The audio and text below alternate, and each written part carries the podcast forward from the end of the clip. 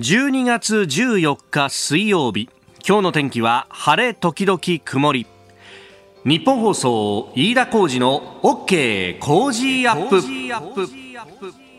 朝6時を過ぎました。おはようございます。日本放送アナウンサーの飯田浩二です。おはようございます。日本放送アナウンサーの新業一華です。日本放送飯田浩二の OK 工事アップ。この後8時まで生放送ですえー、冒頭まずは東京湾フェリーに関する情報なんですが悪天候の影響で、えー、栗浜港を午前6時20分に出発する予定の始発便から欠航となっております、えー、ご利用の方ご注意ください、えー、東京湾フェリー、えー、栗浜港6時20分発の始発から欠航ということであります。これ波風高い？そうですね。今朝風がすごくあの強くてですね沿岸部を中心に強風波浪注意報が出されてるんですが、え三浦半島に関しては波浪警報が出されていますね。お、うん、そうするとちょっとね波が高いぞと、ね、東京湾周辺で南風が強まっているということですね。うん、えー、ご利用の方お気をつけいただければと思います、はい、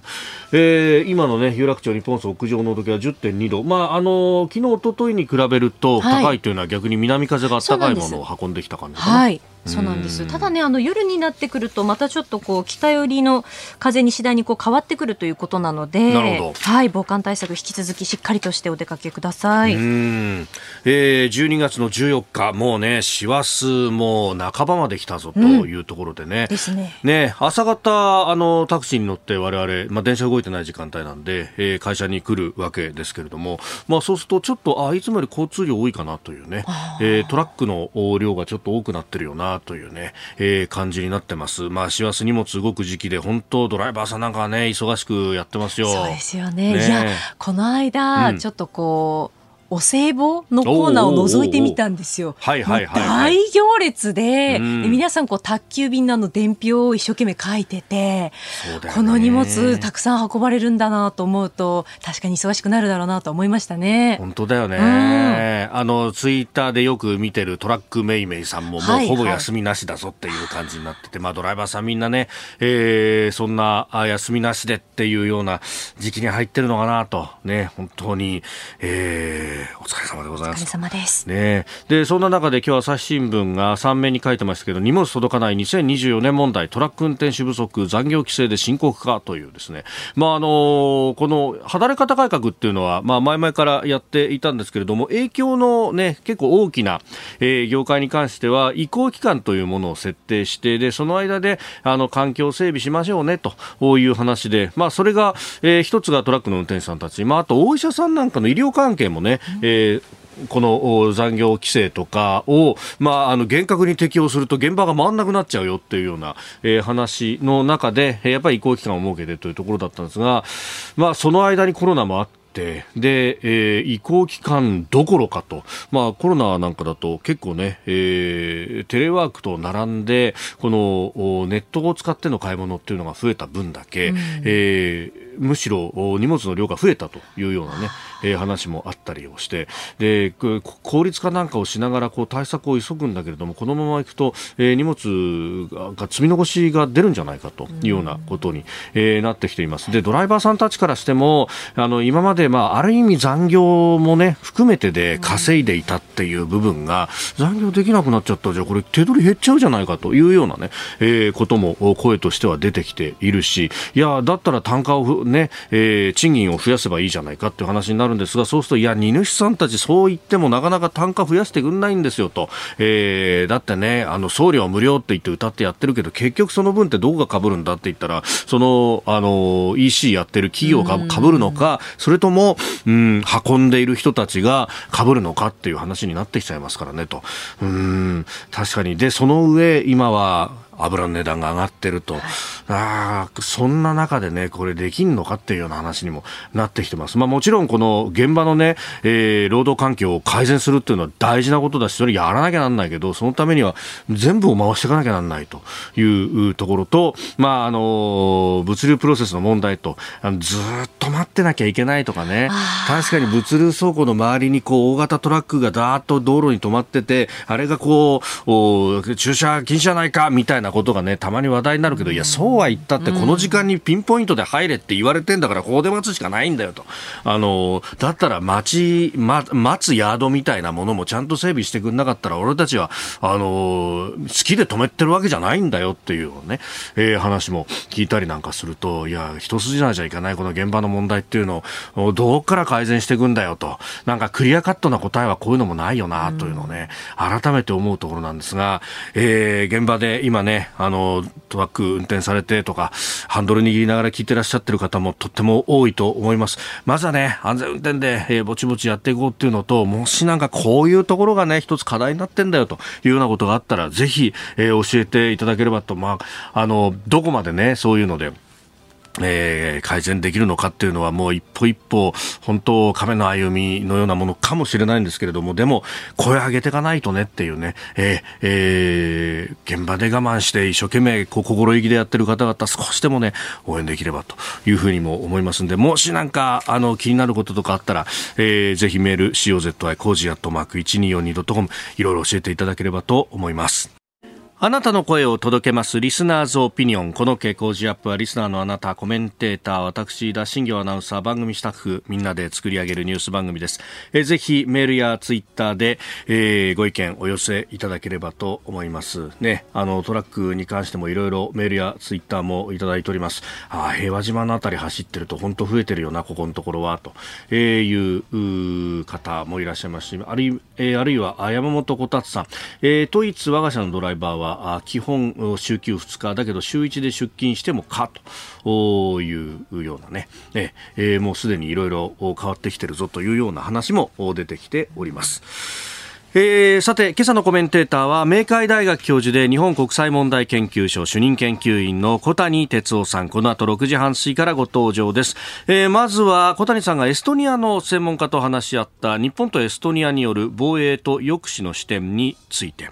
えー、それからニュース7時またぎのゾーンでは、中国12日にアメリカを WTO に提訴したと。えー、半導体規制は不当というふうに主張したというニュース。えー、そして年末には中ロオンライン会談かと。というあたり、えー、おはようニュースネットワークのゾーンは安保3文書とともに防衛費増額の財源措置について、えー、そしてニュースキーワードは塩野義製薬のコロナ薬ゾコーバ、えー、スクープアップのゾーンは今週は特集障害のある人を支援するさまざまな取り組みをリポートしてもらっていますが、えー、今日はあなたの知らない義眼の世界、えー、新業アナウンサー昨日取材に行ってきました。はい昨日取材に行ってきてあの音もねいろいろと収録してきましたので、インタビューの模様を交えながら、はい、レポートしようと思っています。はい。えー、メール、ツイッター、こちらです。メールアドレスは、コージーアットマーク 1242.com。アルファベットすべて小文字で COZY でコージーです。コージーアットマーク 1242.com。ファックスは0570-021242。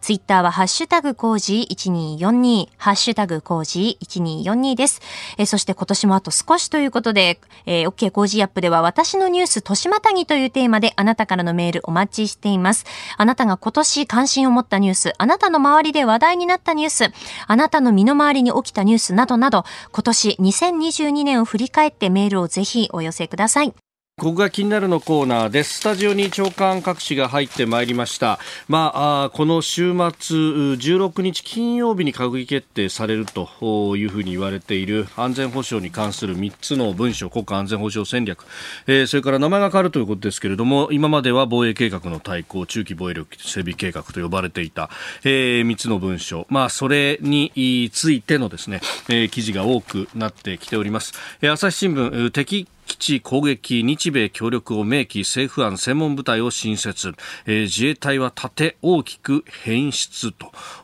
いうふうに書いています、えー、それからあの読売はうん、海上保安庁の予算について27年度1.4倍にと、えー、尖閣対応自衛隊連携強化政府方針策定へ、えー、巡視船の体制を拡充するんだという話、えー、毎日新聞は防衛費に建設国債と、えー、復興所得税20年延長政府検討と、まあ、これあの昨日読売が確か一面で書いていたと思いますけれども、まあ、防衛費というか、えー、施設整備などに関しては建設国債を使えるんじゃないかという話、えー、それから産経は南西諸島有事の増援強化5年で輸送機など拡充防衛力整備計画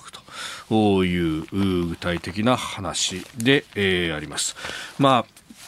この辺りのね、えー、話は後ほど今日のコメンテーター小谷哲夫さんと深めていきたいと思っております。えー、それから昨日の夜に速報が入って各紙が一面で書いていますけれども、えー、自民党の薗浦健太郎衆議院議員えー、が、うん、の事務所がですね、えー、政治資金パーティーの収入を合計で4000万円ほど少なく記載していた疑いがあるという問題、えー、東京地検特捜部は昨日、園浦氏を任意で事情聴取したということであります。えー、朝日新聞見出しは園浦議員を任意聴取、東京地検、えー、秘書との共謀を有無確認となっておりまして、まあ、これ、その、帳簿をね、まあ、つけて、まあ、そこで、えー、収入の部分を、まあ、少なく書くなどというところで、まあ、浮かせた金が全体で4000万円ほどあるんじゃないかということが言われています。まあ、1回のパーティーで、うん、まあ、1000万円、2000万円ぐらいが浮くということで、まあ、何回かやるとこのぐらいの金額になるというところでありますが、まあ、これを、まあ、議員本人に報告していたか、そしてそれを認識していたかどうかというところが、まあ、焦点となっているようであります。えー、読売新聞は、園浦議員過少記載了承かという、えー、秘書との会話、知見録音入手。おだいぶ詳しくね、えー、こっち側は、うん、見出しも書いているなというところなんですが、まあ、録音を取られているとなると、これが証拠となるのかというところですけれども、まあ、年末、そして国会が終わったところでなんかいろいろ動いてるよなという感じがございます。えー、それからもう一つですが、アメリカの消費者物価指数、えー、が出てきました。えー、11月の数字は7.1%の上昇となって5ヶ月連続で、えー、伸びが鈍化してきていると、えー、いうことであります。で特にあのエネルギーと食品を除いた物価の基調を示す指数の上昇率は6.0%と。で、市場の予想が6.1%だったんで、それを下回ってきたということ。えー、インフレが徐々に徐々に落ち着いているのかというところであります。まあ、あの昨日、おとといあたりもこの番組でも取り上げておりますが、えー、今週末に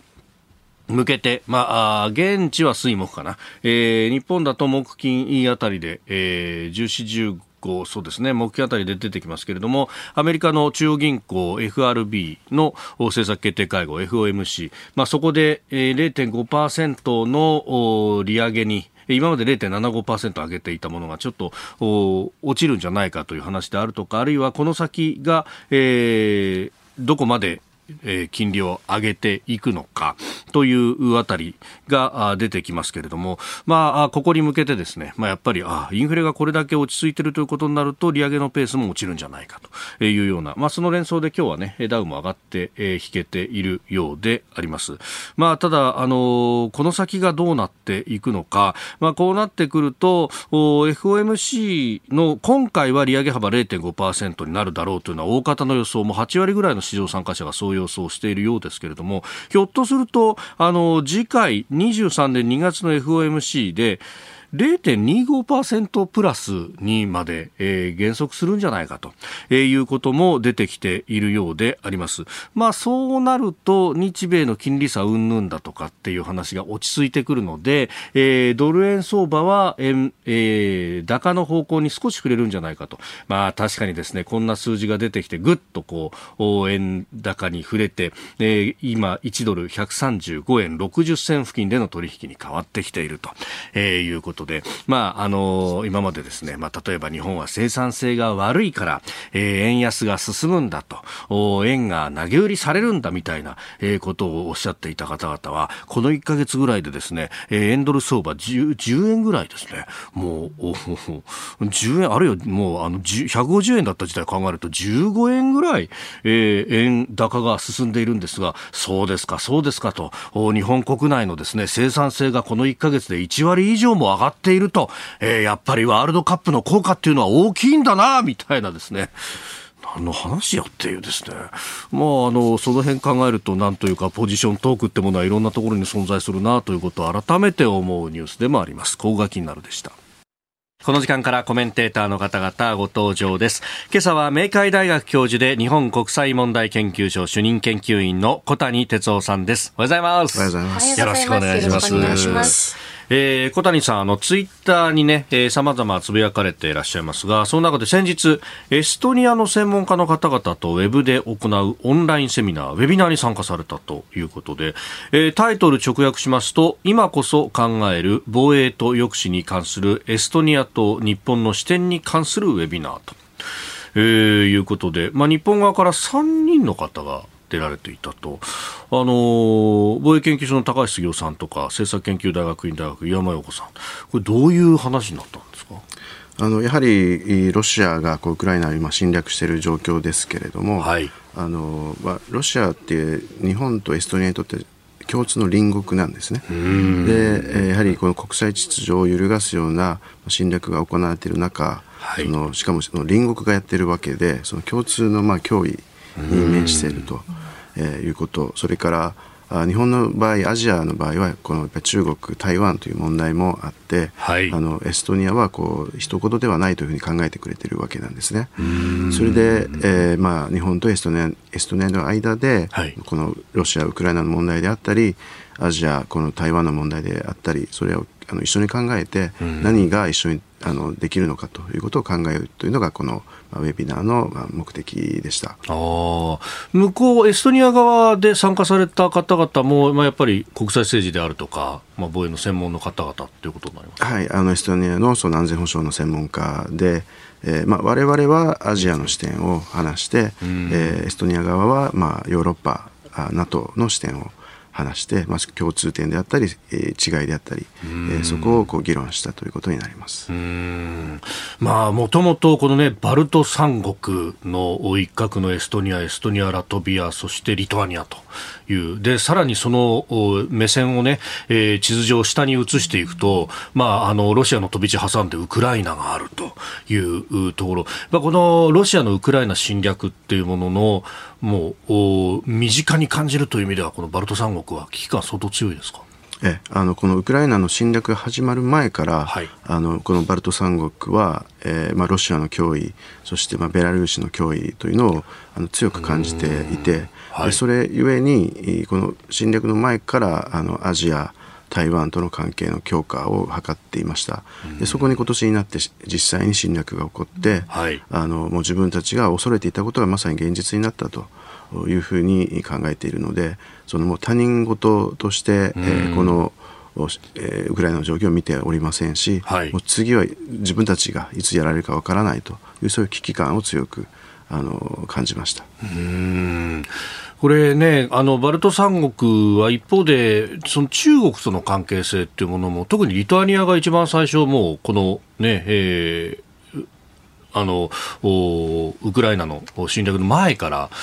中国との関係を非常にこう厳しく、まあ、人権問題など指摘するようになってましたけれども、やっぱこうバルト三国全体としてもそういう空気感なんですかね？えあのヨーロッパの中でもバルト三国が一番、あの中国との国交はまだ維持してるんですけれども、はい、例えばあの新疆ウイグルの問題であったり、えー、まあ、この台湾問題であったり非常に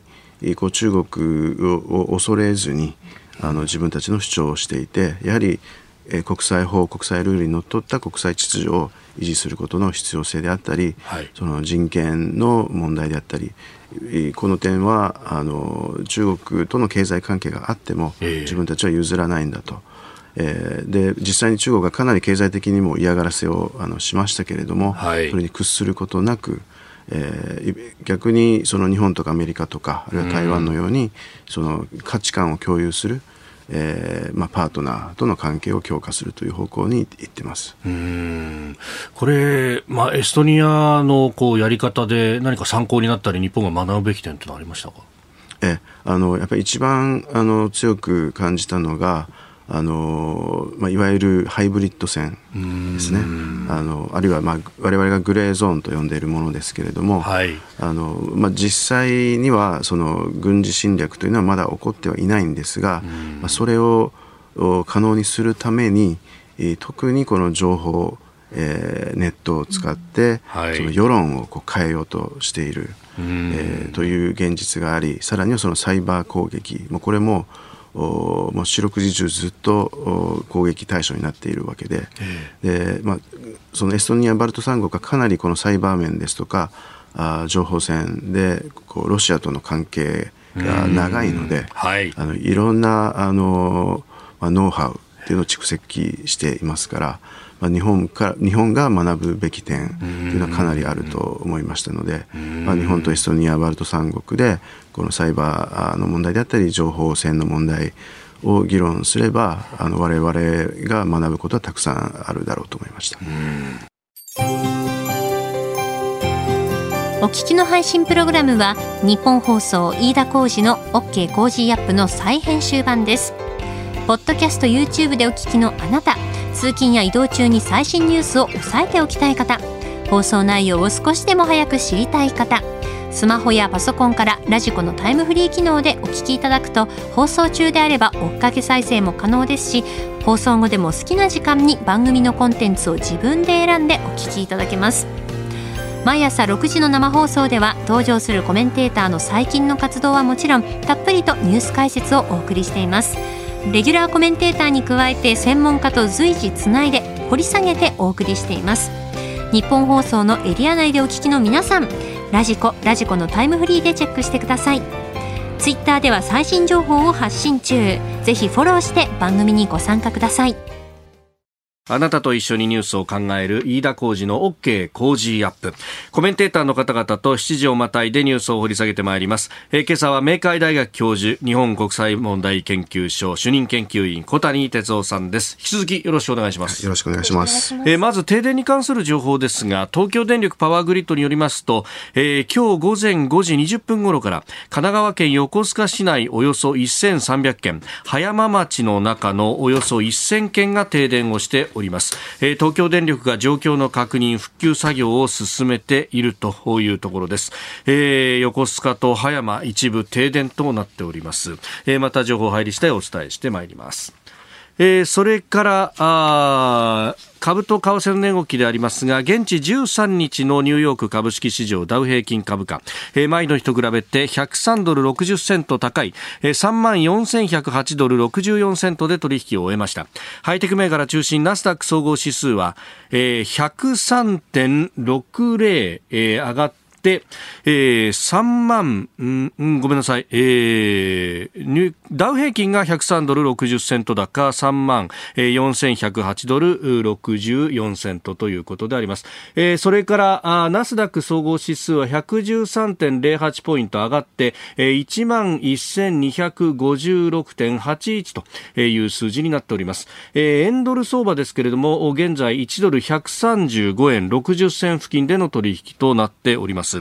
えー、消費者物価指数の話をここが気になるのところでしましたけれども、その影響でですね、一時は、あ続伸しまして朝方700ドル余り上げたということでありましたけれども、えー、その後伸び悩んで、下げに転じる場面もあって不安定な相場展開であったということであります。えー、やはり FOMC を前にして神経質な取引となっているというところです。え、ではこの時間取り上げるニュースこちらです。中国12日にアメリカを WTO に提訴。半導体規制は不当と主張。中国商務省は12日アメリカによる半導体関連の対中輸出規制は不当だとして WTO 世界貿易機関に提訴したと発表しました。中国はアメリカは安全保障の概念を拡大して輸出規制を乱用していると主張していますがこれに対しアメリカ通商代表部は規制は安全保障に関連していて WTO で議論するのは不適切だとの見解を示しております。まあ、あのファーウェイだとか ZT だとかから始まって、えー、半導体規制というところに来てますけれどもこの米中の対立小根さんどうご覧になってますか？はいあのまあ、トランプ政権の時からこの、まあ、経済安全保障ということで、はい、えー、特にその対中輸出規制、えー、をを強めてきたわけですけれども、うん、これまではあのその政府調達にとどまってきたのが、はい、あのもうそれをそれを超えて、まあ、一般も含含めてこう規制をしようという方針をバイデン政権が打ち出しました。その背景にはあの中国側が今、まあ、軍民融合といって、はい、あのもう民生技術も積極的にその軍事技術に生かしていくということがあってあのもはやその軍事技術民生技術を区別してもあの意味はないというのがアメリカ側の見立てで、で今回もあのほぼもう全面的な、はい、その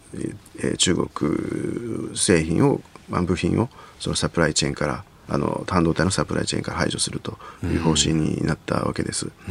で、まあ、アメリカとしてはその、はい、この WTO の、まあ、協定も含めてあの、まあ、自由貿易協定では、まあ、一般的にその安全保障という理由があれば、はい、まあ、輸出規制投資、投資規制が認められるという、まあ、概念がありますので、うん、それに基づいてやっているわけですけれども、まあ、中国としてはこの WTO をうまく利用してそのアメリカの圧力をかわそうとい。うことに、まあ、踏み切ったということになると思います。で実際、まあ、WTO では、まあ、これまでえー、その安全保障を理由にその輸出規制をした場合、はい、あのまあ、WTO のパネルで、えー、議論するべきだという、まあ、前例がありますので、まあ、それをうまく使って中国としてはアメリカをこの WTO まで引きずり出して、はい、えー、少しでもその中国に有利な環境を作ろうとしているんだと思います。WTO のパネル、まあ、小委員会なんていうふうに、ね、訳されたりなんかしますけれども、あれっていうのは、その当事国だけじゃなくて、他の国々の人たちも入ってきて議論するという形になるんですか？そうです、さまざまなあの国、地域を、まあ、代表する人たちが集まって議論するんですけれども、えー、ただ今あの WTO もこう機能不全になっているので、はい、このパネル自体があ成立しないという状況も続いていてあのあのトランプ政権があの中国だけではなくヨーロッパ日本も含めて、はい、あの鉄鋼アルミにこう関税を課しましたけどもこれも実はあの中国とか EU が一緒になってアメリカを提訴してるんですね。はい、えー、でもこのパネルが成立しないのでまだ議論ができていないというのが実情です。そういう意味で中国もあのすぐにこれが動くとは思ってないんだと思うんですけれども、えー、まあ、このアメリカがあたかもえー、悪いことをしていると、うそういうイメージを作るためにも今回提訴したんだと思います。うん。まあ、本当あの、日本に暮らすわれわれからすると、いやいや、WTO のルールをなんか無視したような形でやってるのは中国なんじゃないのというふうに思うんですが、ただやっぱこう、加盟してる以上はこういう仕組みっていうものは使えるってことなんですね。そうですね。あの、まあ、中国はいろんなあ側面で、まあ、国際法を無視しているあるいは国際法に合わない行動をとっていますけれどもこの WTO に関しては比較的、はい、えー、その WTO のルールに従ってきたという評価があります。でまああのまあ、人によっては中国って国際法を守らないけども WTO での行動を見ていると中国もいずれはその国際法国際ルールにのっとった行動ができるんじゃないかというそういう期待を持つ人もえー、いるくらいです。でまあ、そういう意味では今回中国が少なくとも国際ルールにのっとった紛争解決を目指していること自体は悪いことでは、えー、ないということは言えると思います。でこれね、WTO、まあ、あの世界かなりの数の国々が加盟している、でその中でこう議論しようとすると、なんかこう、日本から見てると、まあ、アメリカ側が当然、こうね、あの、有利な議論になるんじゃないのと思うけれども、アフリカなんかの国々を見てると、結構中国審判も多いみたいな。こと言われますか？えあの最近そのグローバルサウスという言葉が、はい、あのよく使われるようになってきていますけれども、えまあ、アメリカを中心とするその、まあ、自由民主主義陣営とそれから中ロを中心とした、まあ、強権、えー、主義国家に今世界が二分されているということが言われますが、はい、実はそのどちらにも属していないあるいは両方に属しているという国がかなりあってこれはまあおそらく100カ国以上あると思うんですがこれらが今グローバルサウスと呼ばれていてで、まあ、かつてあの米ソの冷戦の時も、はい、まあ、あの第三極ということであ、はい、あのアジアとかアフリカの多くの国が言われたわけですけれどもあのその時に比べてこのグローバルサウスはやはり影響力、さらにはまあ国力の面でも、あの大きくて。えーまあ、今回そのウクライナに対する侵略でもやはり多くのそのグローバルサウスの国が侵略自体には反対をしたというような形で影響力を示したということが言えると。グローバルサウスという言葉が出てきました。まあ、あある意味の第三極的なポジションと、まあ、えー、中、米中の対立の中で、どちらにも属さないか、どちらも支持するかというような、えー、ここをこう、どう取り込んでいくかというところ、まあ、あの、ウクライナへの侵略のところでも取り沙汰されてましたけれども、そこを取り込もうとするときに、やっぱりアメリカって印象悪いんですか？アメリカは印象はよよくないですし、あのやっぱ扱いが下手だと思いますね。あのそもそもバイデン大統領は今の世の中は民主主義国家と強権主義国家に分かれていると言ってしまって、はい。えー、そのグローバルサウスからすれば、うんうん、じゃあ自分たちはどちらに見られているんだと。あの昨年年末にアメリカが民主主義国サミットっていうのをやりましたけども、はい、そこに呼ばれた国呼ばれてない国でえー、分かれてしまったわけですね。東南アジアでも呼ばれる国が呼ばれない国があったりして、はい、あのこの国を実は二分してしまっているのはアメリカじゃないかという批判もあるわけです。でその点その例えば日本は、はい、あの自由で開かれたインド太平洋という名のもとで、はい、そのその国の政治体制は問わず、うん、えー、その経済支援であったりインフラ支援であったりということをやってえー、この地域全体をあのまさに自由で開かれたものにしようということをやってきましたので、まあ、その点はあの非常に評価されていますから、まあ、アメリカもそこから学ぶところがあるということだと思います。うん。ある意味こう日本のやってきたこう、まあ、包み込むというか、えー、あんまりそこで踏み絵踏まさないみたいなことって、まあ、ちょっとあの価値観としてアジア的かもしれないですけど、そういうのって日本のこうやれる余地みたいなものっていうのはだから大きいわけですかね。え非常に大きいと思います。あのまあ東南アジアやはり、まあ、いろんな政治体制の国がありますけれども、はい、バイデン政権はどうしても民主主義的な国を重視するというやり方をやってきて、でも ASEAN というのはあのコンセンサスで決断していきますので、はい、どこかその民主主義国だけに力をあの手こ入れしても ASEAN 全体動かないわけなんですね。でそれを日本側はうまくこうフォローしてきたという側面がありますし今ちょうどあワシントンで、えアメリカとアフリカの首脳会議が開かれていますけれども、はい、あの50か国近く呼んだもののでもどことも二角会談はやらないというのがアメリカのやり方。そうなんですね、はい、その点日本なんかがやるときは必ずあの、まあ、短時間でもちゃんとみんなとあの話をする時間を作りますので、どうしてもアメリカはそのあたりがまだ下手だなと思います。おやっぱりいくらこう全体で集まる機会を作ってもこう2対1でやるっていうのにはかなわないわけなんですか？ええ、あの特にそのアフリカの、まあ、首脳からすれば、はい、バイデン大統領と1対1で話したということが国内的にアピールできる材料なんですよね。それを提供することも、そのアフリカとアフリカ諸国とアメリカの関係を強化することにつながっていくんですけども、それが、まあ、大統領で忙しいので、それをやらないというのは、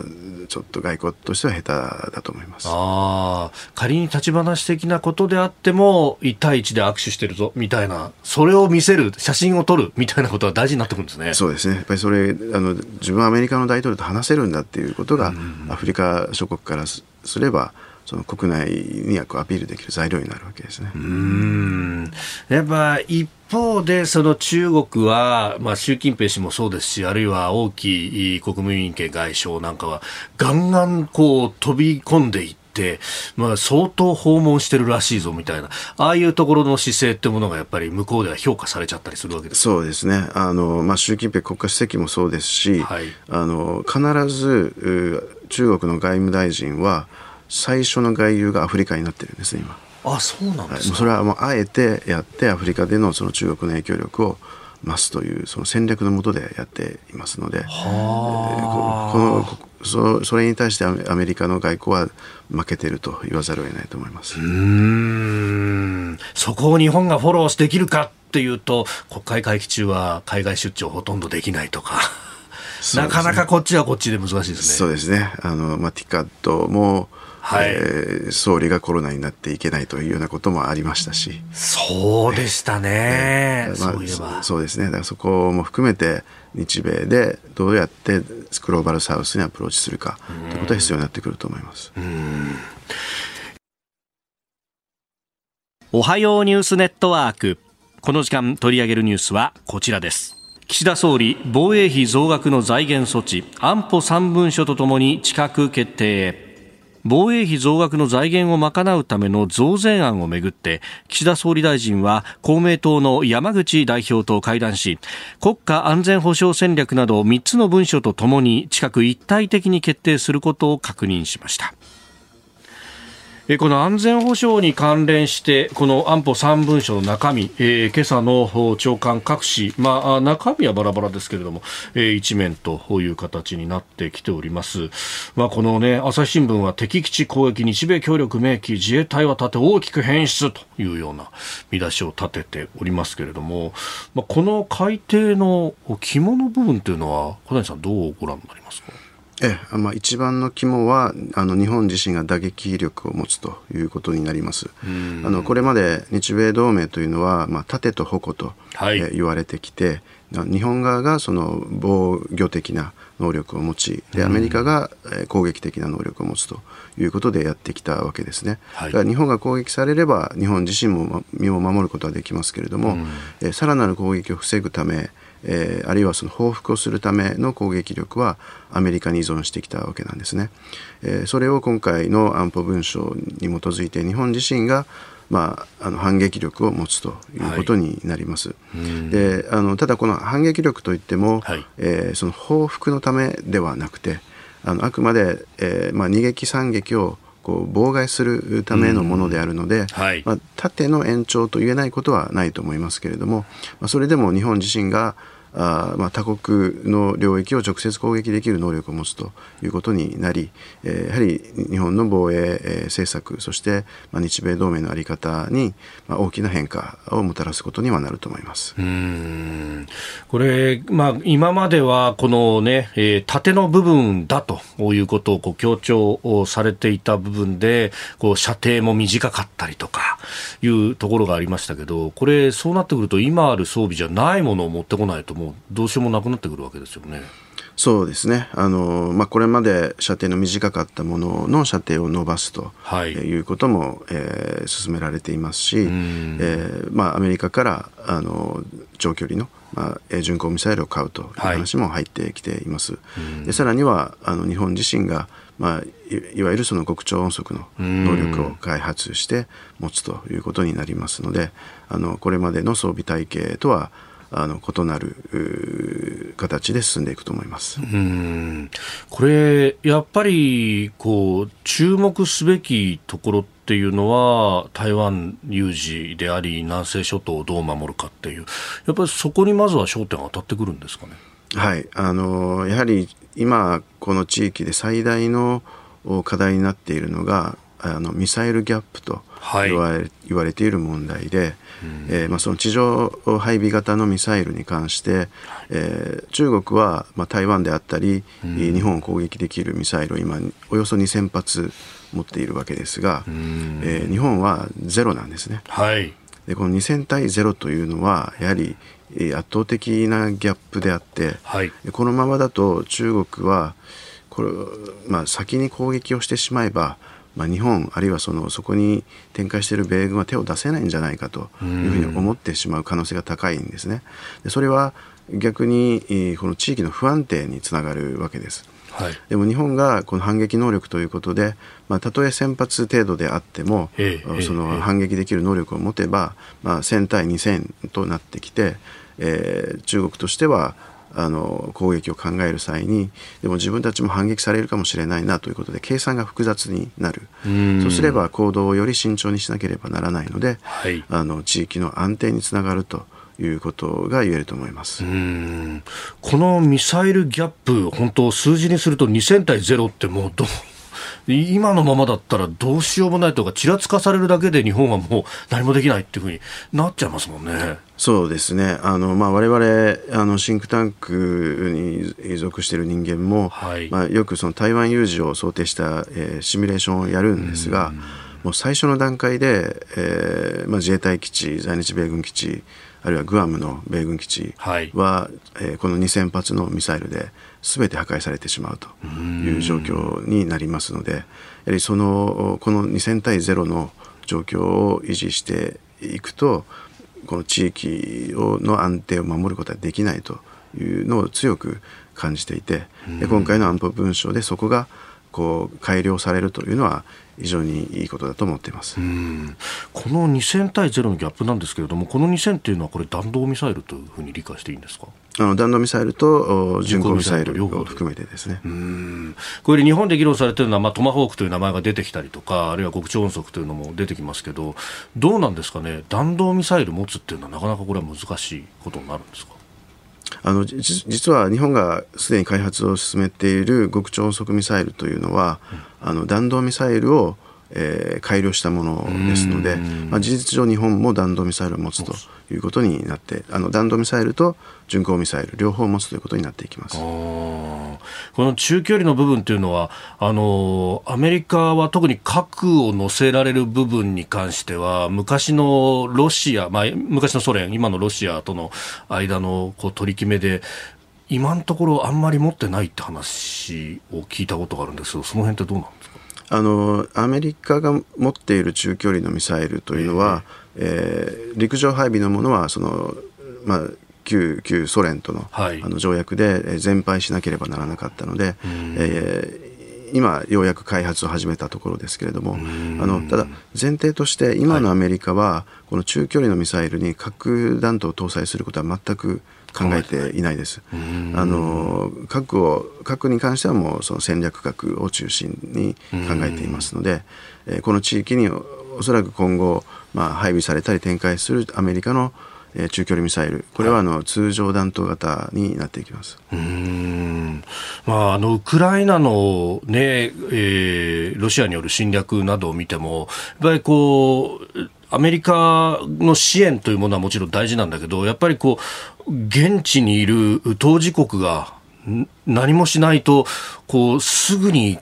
こうやられてしまうんだなっていうのは如実に分かると、そうするとこう日本がどこまで備えるべきかっていうのは、これ、相手次第になってくるってところあるんですかね？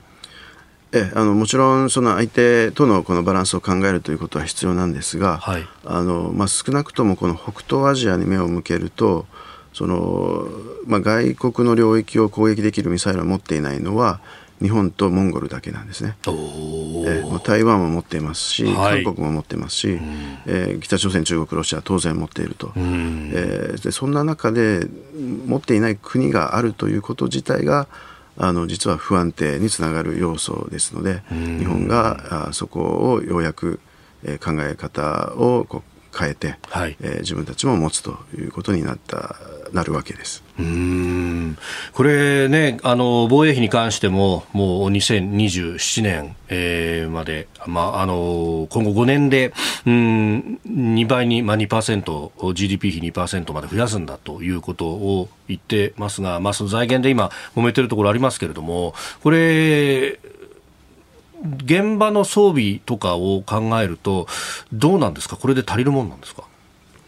まあ、もちろんその防衛費はあればあるほどあのいいということですけれどもただ現実的にあの大枠っていうのはあのか、えー、常に必要なわけですね。はい、ただこれまで、えーまあ、GDP の1%に抑えられてくる中で、うん、そのその中でも装備に使えるのはおよそ、まあ、30%ぐらいしかなかったわけですね。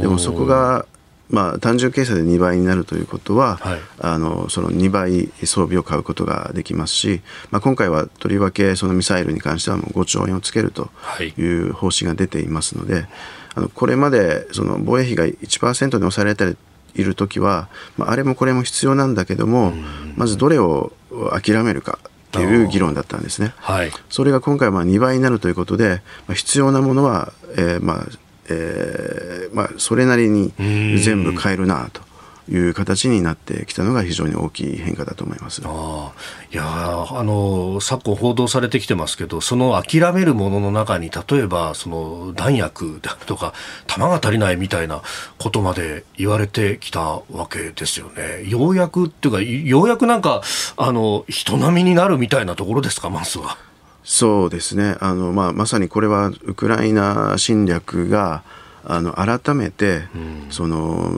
まあ、あの弾薬であったり燃料がいかに必要かということを示したということだと思います。あのいくら戦闘機、戦車、はい、あ砲そのがあってもそれをそれを動かすための燃料がなければダメなわけですし、その撃つための弾がなければ戦えないわけですね。でそれはあのそそこはもう足りないというのは我々の業界ではもういわば公然の秘密だったわけですけれども、まあ、防衛省があえて迎撃ミサイルえー、6割しか実はないんですということを公に言うことぐらいかなり切迫してたということだと思います。さあ、そしてここで番組からのお知らせです。来週12月19日からの1週間のコージーは特別企画です。題して、ニュースの侍、いざ有楽町、コージーダブルコメンテーターウィーク、コージー殿の13人。ご好評にお答えして今回も毎回毎日コメンテーターがお二人ダブルでいざ有楽町へ生登場。2022年のニュースをこの1週間で全て語り尽くします。スタジオに長谷さんじるラインナップは。12月19日月曜日は須田慎一郎さんと宮崎哲也さん。20日火曜日は元環境大臣衆議院議員小泉進次郎さんと峰村健二さん。21日水曜日は佐々木俊直さんと筑波大学教授東野敦子さん22日木曜日は飯田康之さん。んと東大先端研の小泉優さん。そして最終日23日金曜日は青山茂春議員と高橋洋一さんです。毎日が伝説の合戦となること間違いなし。しかしメンバーはこれだけではありません。はい。黒木ひとみさん、肌道子さん、そして黒木ひとみさん、朝ナビのゲスト、うん、歌舞伎俳優の坂東彌十郎さんです。これで13人。さらにラジオを聴きのあなたと一緒に番組作ってまいります。そして皆の衆、千葉から美味しいお米、兵糧が届いたぞ。兵糧。なんと100人分ををプレゼントいたします。応募方法は来週の生放送の中で発表いたします。お聞き逃しなく。来週12月19日からの1週間は天下分け目ラジオ界の合戦でもあります。ラジオで聞いてもラジコで聞いてもポッドキャストで聞いても YouTube で聞いても日本放送平日朝6時から8時に聞いたということに何ら変わりはございません。おのおの方まずはそこをご確認あれ。飯田浩二の OK 工事アップ平日朝6時から日本放送で生放送送です。いざ有楽町続いて教えてニュースキーワードです。塩野義コロナ薬ゾコーバ。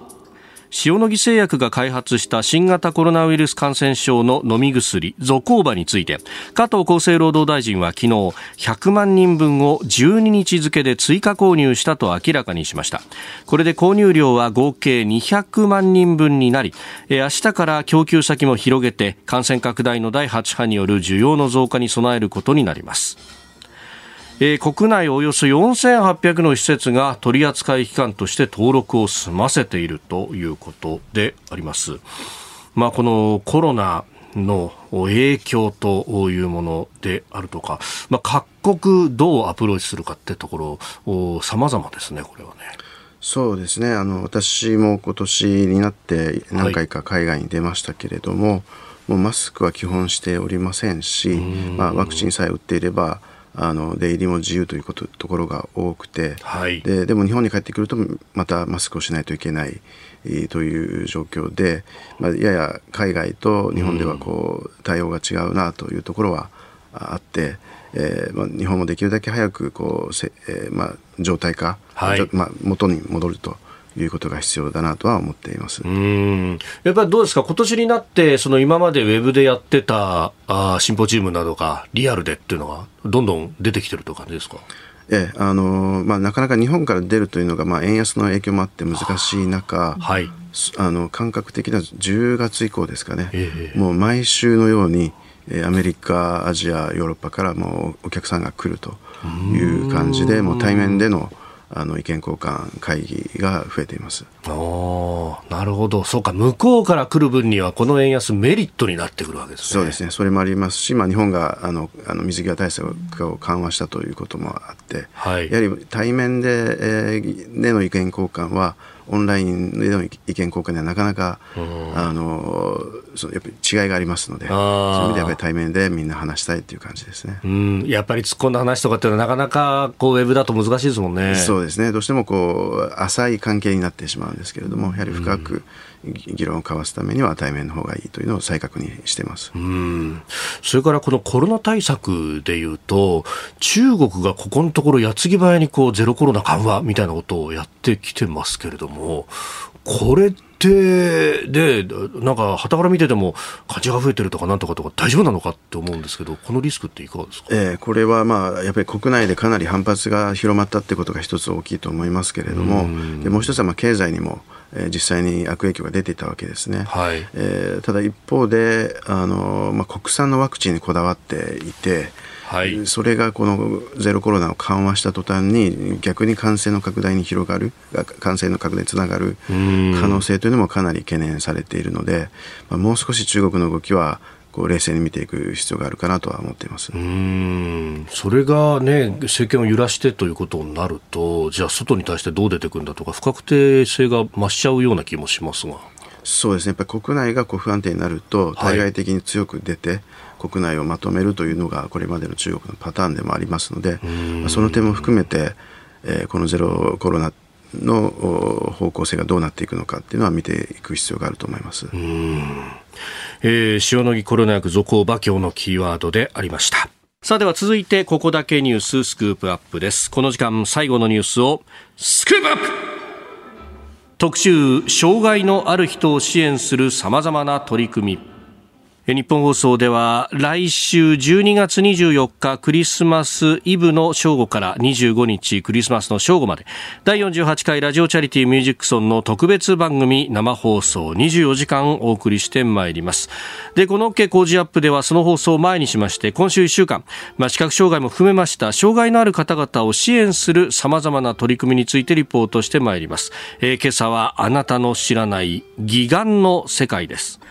えー、義眼、うん、まあ、ね、えー、義理の義に目と書きますが、えー、オペラにあまり語られることが今までなかったわけですけれども、ちょっと状況が変わってきているということを、新業アナウンサーが取材してきました。はい、あの、まあ、去年の東京2020パラリンピックをきっかけとして、こう、義足については、語られるようにはなってきたのかなと思うんですけど、義眼って確かにこう、なかなかこう、触れる機会というのはなかった。ったと思います。ただですね、最近では、はい、若い義眼ユーザーの方が YouTube や Twitter ですとか、その SNS で義眼の入れ方とか、義眼のコレクションを公開していたりとか、情報発信してるんですよね。まあ、そこでですね、そもそも、まあ、義眼とはどういった目的で、どういったもので作られているのか、あとどんな人たちがつけているのかという基本的なことから取材をしてきました。え昨日ですね、半蔵門駅歩いて1分のところにある株式会社日本義眼研究所でお話伺ってきたんですけれども、うん、こちら創業74年の老舗でして、うん、およそ1万人の方の義眼を作っていらっしゃるんですね。え乳幼児のお子さんからご高齢の方まで幅広い年齢層がユーザーになっています。で子供お子さんですと目のがんですとか先天的に眼球が小さい病気が多いそうでで大人の場合は緑内障ですとか糖尿病などの病気、あと交通事故ゴルフなどの怪我の方が多いということでした。えまずはですね日本義眼研究所の3代目技術ご担当の水島直子さんにどういったこう心構えでユーザーの方々と向き合っているか伺いました一番、まあ、この仕事で大事にしていきたいなっていうのは皆さんの要望をまずじっくりお話を聞かせてくださいっていうところだと思うんですね。えー、義眼の話ができる場所がないってよく伺うんですね。はいまあ、ご家族とかにも改めてその義眼の話をするっていうこともないですし、眼科さんとかに行ってもそんなにゆっくり話を聞いてもらえる場所がないっていうのが現状だったりもするので。まずはそのお悩みであったりとか気になることっていうのをお話ししていただきたいなとは思うんですね。でそれで実際に義眼によってそのお悩みがどういった形で解決できるかっていうのを一緒に考えていきませんかっていうところだとは思います。お話ができることによって心の負担が軽くなってでまたちょっと余裕ができたことで見えてくる答えもあったりしますので、うん、そういう役割を私たちは担ってるのかなとは思ってます。あの水島さんはもう気軽に来てほしいともおっしゃっていて、そのユーザーの方々との信頼関係をこう作っていくことっていうのをすごくこう大切にしてらっしゃるんですよね。こう一緒に義眼をこう作っていくものだというふうにおっしゃっていて、まあ、そういったこう信頼関係を作っていく上ではその義眼の話だけではなくって世間話とかそういったちょっとこうたわいのない話もこうしていっているということなんですよね。で以前その作業着が白衣だったそうなんですけれども、あの、お子さんがその大変な手術をこう乗り越えて、義眼作りに来た時に、その白衣をこう、目にした時にちょっとこう怖いってなったことがこう何回かあって、うん、じゃあということでこう作業着を変えてエプロンに今してるんですけれどもそういったこう雰囲気作りというのもされているんですよね。うんえー、義眼をする目的について伺ったんですけど、大きく3つの目的があるということで、はい、えー、1つ目は、目を摘出した場合など、その眼球が入る場所を保護するためということ。あと2つ目は、特にお子さんの場合は、目の周辺の成長を促す目的。で、3つ目は見た目ということなんですね。まあ、義眼をつけることが、ユーザーの方々にとってのこう自信にもつながってくるということで、まあ、実際日本義眼研究所にも本当数えきれないほど義眼がありまして、見せててもらったんですけれど、うんうん、ちょっとこう触ってみたりもして、はい、素材がアクリルでこうつるっとした感じなんですけれど厚みや形大きさも本当に様々で、まあ、初めて来るユーザーの方はこの見本の義眼から自分に合う形をこう探っていくんですけれど、まあ、瞳の色大きさの違いはもちろんなんですけど例えば白目の部分、あのお子さんって白目本当に真っ白じゃないですか、うん、その感じとか、で大人になるとちょっとクリーム色っぽくなりますよね。そうそうそうそう、濁ってくんだよね。そうなんですね。そういったこう繊細な部分であったりとか血管は毛糸でこう表現したりとかしていてまさにこう職人技だなって思いましたね。奥深かったです、え実際に義眼を作った人からどんな声があるのか技術主任の石川純一さんに伺いました。実際にその義眼をつけたユーザーの方からどんな声が寄せられますか？作ってよかったが多いですかね。初めて大人になって作るって方は大概怪我してショックを受けてここにいらっしゃるんですけどやはり最初は暗い顔していらしたりするんですが義眼入って眼帯が外せたっていうそういうところでほっとしてこれで普通の生活できるわって言って帰られる方が多いかもしれないです。来た時と帰る時でこう表情が違うっていうのが。そうですね。少しずつ回を重ねていらっしゃるのに変わってきたり、あと洋服の雰囲気も変わってきたり。そういうところが随分分かりますね。明るくなったねなんて言って話をしたりしますので。あの石川さんのお話の中でまた印象的だったのが、義眼を作るにあたってその方の雰囲気に合ったその人の魅力が引き出せるような義眼を作ることを大切にしているということで例えばどんな笑い方するのかとかどういう表情をされるのかといった部分も話しながらこうしっかり見ていって作ってらっしゃるということでしたね。うん。そうか。そういうところも全体の雰囲気見ながら微調整をするんだ、ね、そうなんですよね。で最近ですと例えばこう好きなアニメのキャラクターを再現した目とか、はい、あの緑色の目にしてほしいですっていうそういったこう依頼もあるそうで技術の方もいろいろ試行錯誤しながら取り組んでいるそうです。なんだろう、ある意味のこうファッション性みたいなそうですね。そういった部分もこう高まってきているみたいなんですよね。はい。まああの義足は養成学校ありますけれども、義眼はね、それがないので、こう自社で職人を養成することになるので、人材不足というのもあるそうなんですけど、うんうん、伺ってみるとこう職人の皆さん全職みんな様々なんですよね。必ずしも医療福祉関係にこう携わっていたわけではなくて。、うん、まあ、作ることっていうのももちろんなんですけれどまずはそのユーザーの方と実際にこう話をしていってあのそこが一番大切なんだとおっしゃっていたことが、うん、一番心に残っていますね。これもだからその障害を負った方の生活の質そうですよね。を改善するものと。やっぱり一生ものですから成長に合わせてこう作っていく部分もあるので長いお付き合いされているんですよね。もうお子さんにからあの大人になっていくその成長過程もこう見守っているとおっしゃってました。なるほど、はい、あなたと一緒に作る朝のニュース番組飯田浩二の OK コージーアップ。日本放送の放送エリア外でお聞きのあなたそして海外でお聞きのあなた。今朝もポッドキャスト YouTube でご愛聴いただきましてありがとうございました。飯田浩司の OK Cozy up。東京有楽町ニッポン放送で月曜日から金曜日朝6時から8時まで生放送でお送りしています。番組ホームページでは登場いただくコメンテーターのラインナップや放送内容の原稿化された記事など情報盛りだくさんです。また公式ツイッターでは平日は毎日最新情報を配信中。ぜひチェックしてみてください。そしてもう一つ飯田浩二アナウンサーが「夕刊富士」で毎週火曜日に連載中。飯田浩二の「そこまで言うか」こちらもぜひご覧になってください。忙しい朝そして移動中ニュースを少し深く知りたい時。ぜひ AM、FM、ラジコはもちろん日本放送のポッドキャスト YouTube でお楽しみください。